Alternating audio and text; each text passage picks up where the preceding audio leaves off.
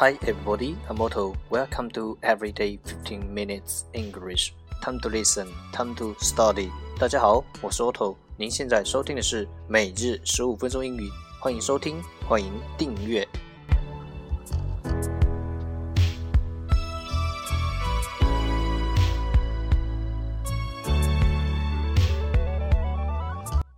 让学习英语融入生活，在途中爱上你自己。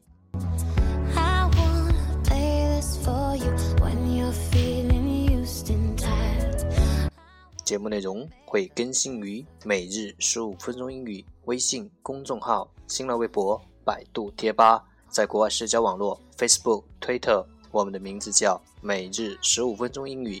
更多精彩活动尽在每日十五分钟英语微信群，等你来加入我们哦。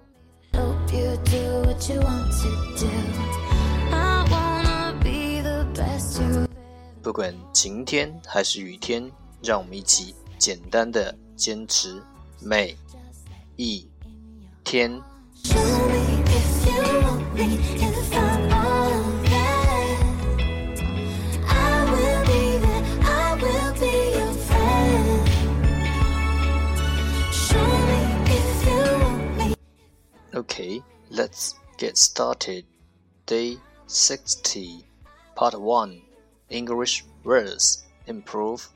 Your Vocabulary.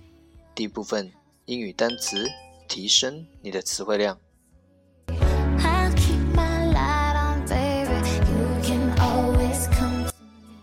十个词，world，world，w o r l d，world。名词世界，depend，depend，d p n d，depend，动词依靠，extra，extra，e x t r a，extra，形容词额外的，overseas，overseas，o v e r。seas，overseas，形容词，海外的。 engineer，engineer，e n g i n e r，engineer，名词，工程师。engineering，engineering，e n g i n e e r i n g，engineering。名词，工程。excited，excited，e x c i t e d，excited，形容词，兴奋的。kindly，kindly，k i n d l y，kindly，形容词，和蔼的。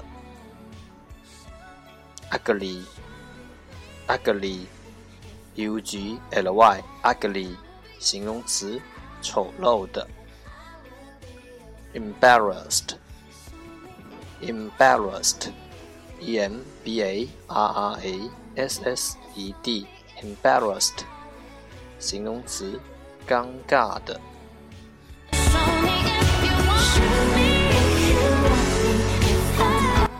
一天十个词，一年三千六百五十个。还不快来挑战你自己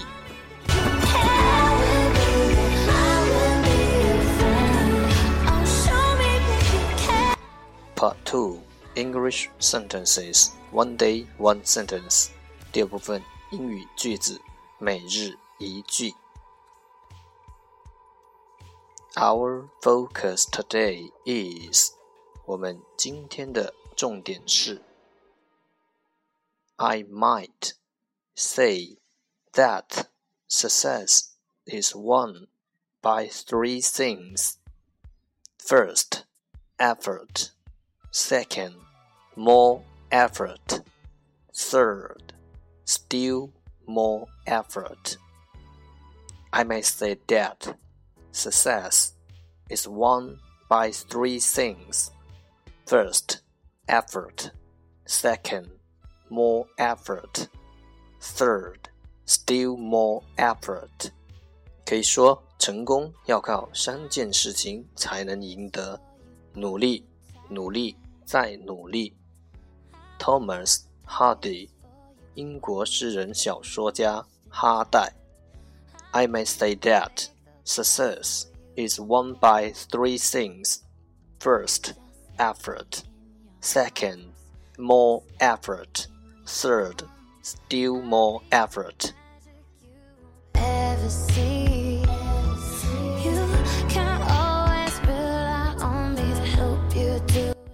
Keywords 关键单词 effort，effort e f f o r t effort 努力。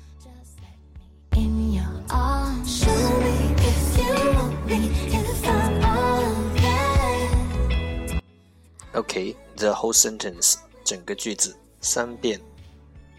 I might say that success is won by three things. First, effort. Second, more effort. Third, still more effort. I might say that success is won by three things. First, effort.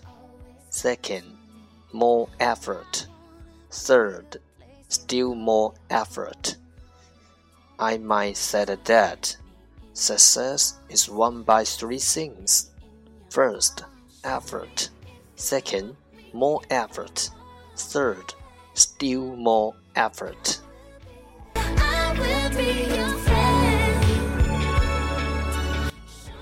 最后两遍。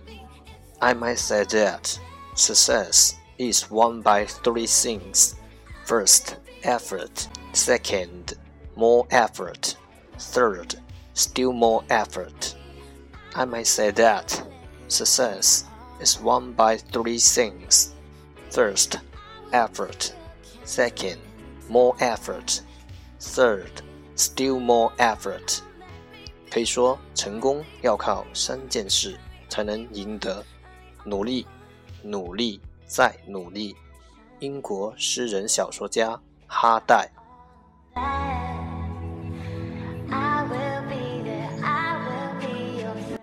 我相信熟能生巧。I believe practice makes perfect.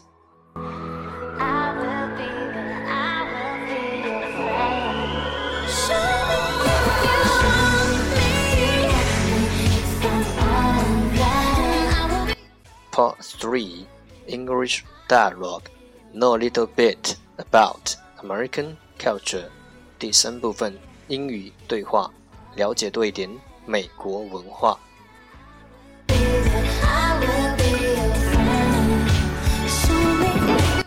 场景：詹姆斯是个美国大学生，他到中国来参加一个暑期中文班，他很风趣。经常开玩笑，在校园里，他认识了几个中国朋友：赵明、刘丹丹、王丽丽。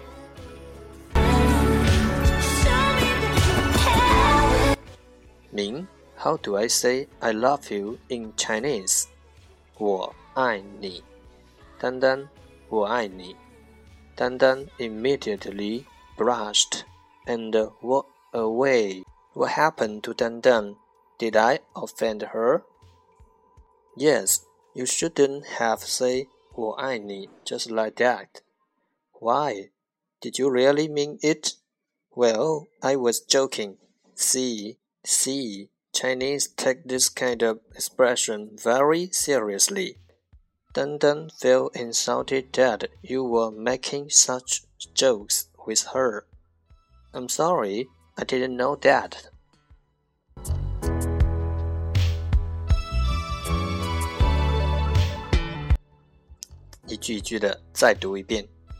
Ming, how do I say I love you in Chinese? Ming, 用中文怎么说我爱你？明，How do I say I love you in Chinese？我爱你，我爱你，我爱你。丹丹，我爱你。丹丹，我爱你。丹丹，我爱你。丹丹 immediately blushed and walk away。丹丹一下脸就红了，转身走掉了。丹丹 immediately brushed and walked away. What happened to Dan Dan? Did I offend her? 丹丹怎么了？我冒犯她了吗？What happened to Dan Dan? Did I offend her? Yes, you shouldn't have said 我爱你 just like that. 是，你不该随便说我爱你。Yes, you shouldn't have said 我爱你 just like that. Why? 为什么 ？Why? Did you really mean it? 你真心爱他吗？Did you really mean it? Well, I was joking. 哦，我是开玩笑的。Well, I was joking. See, Chinese take this kind of expression very seriously. 你看，中国人对这类表示是很在乎的。See, Chinese take this kind of expression very seriously. Dan Dan felt insulted that you were making such jokes with her. 你和她开这样的玩笑，丹丹感到受了侮辱。Dan Dan felt insulted that you make such jokes with her. I'm sorry, I didn't know that. 对不起，我不知道。I'm sorry, I didn't know that.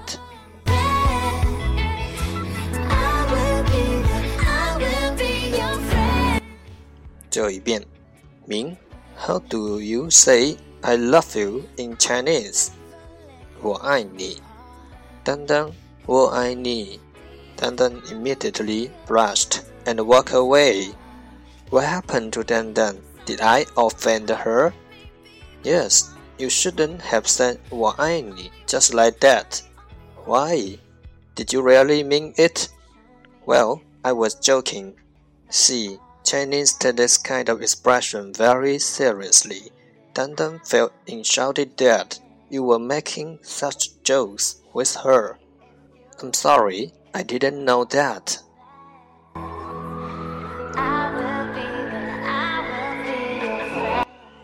American culture，美国文化。对詹姆斯来说，这种玩笑不算什么，但是在中国，大多数女孩子 不习惯于这类笑话，有些美国人和欧洲人还习惯拥抱和亲吻，这些都不是中国的风俗习惯。即使是朋友、异性之间，也一一般不会来拥抱和亲吻对方。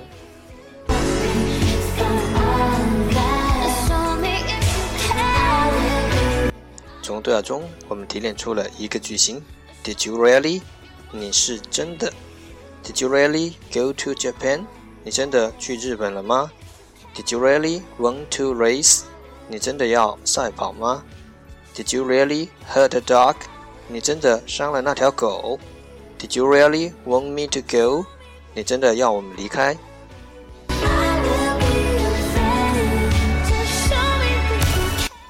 了解多一点，沟通更自然。对话来自与美国人交往的地道口语。